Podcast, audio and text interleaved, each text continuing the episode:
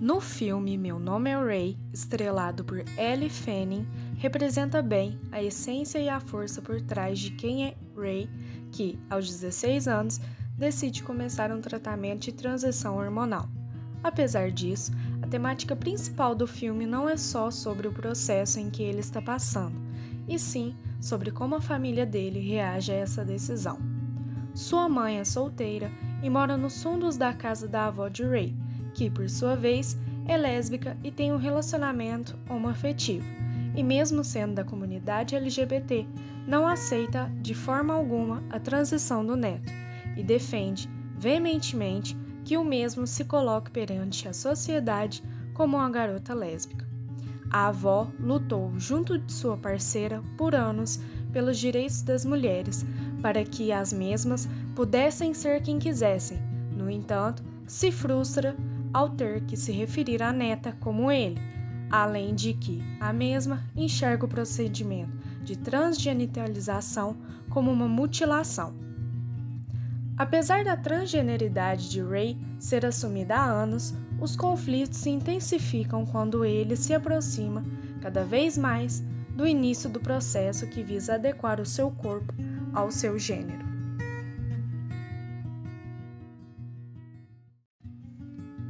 Mesmo modo que é tratado no filme, ocorre também na realidade, em que pessoas com outra identidade de gênero sofrem preconceito na sociedade em caso de homofobia, descontentamento da família com a futura mudança e escolha,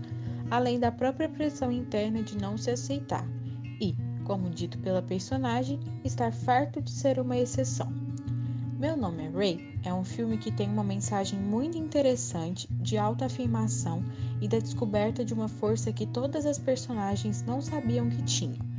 Se é nas grandes dificuldades que encontramos a verdadeira motivação para seguirmos em frente, é justamente ao vivenciarem este período tão delicado que Meg, Dolly e Francis irão entrar em contato, cada uma a seu tempo, com a harmonia e a compreensão necessária para aceitarem os desejos de Ray em sua impetuosa, porém corajosa tomada de decisão.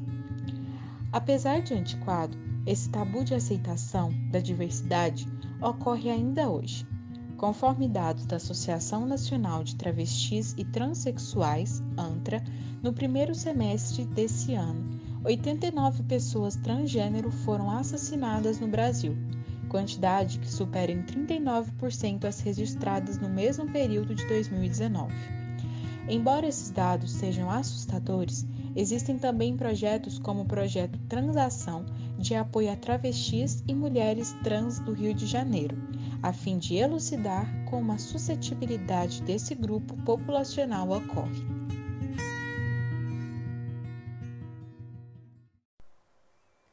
Infelizmente, como mostrado no filme, Muitas vezes pessoas próximas, no caso do filme o pai do garoto, se mostram extremamente fechadas para essa realidade, chegando a comparar com uma doença ou até mesmo como os próprios culpados do acontecido,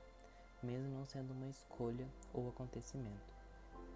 Vivências identitárias de gêneros divergentes das socialmente padronizadas, como a de Ray, são submetidas a preconceitos e discriminações que podem acarretar até mesmo no assassinato de pessoas afigurando-se crimes de ódio,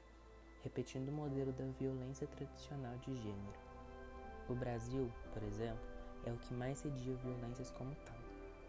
Seguindo no aspecto de ser retratado como uma doença, na década de 80, ser homossexual era considerado uma doença, e foi só em 17 de maio de 1990, há 30 anos, que a Organização Mundial da Saúde, a OMS, retirou a homossexualidade da Classificação Estatística Internacional de Doenças e Problemas Relacionados à Saúde,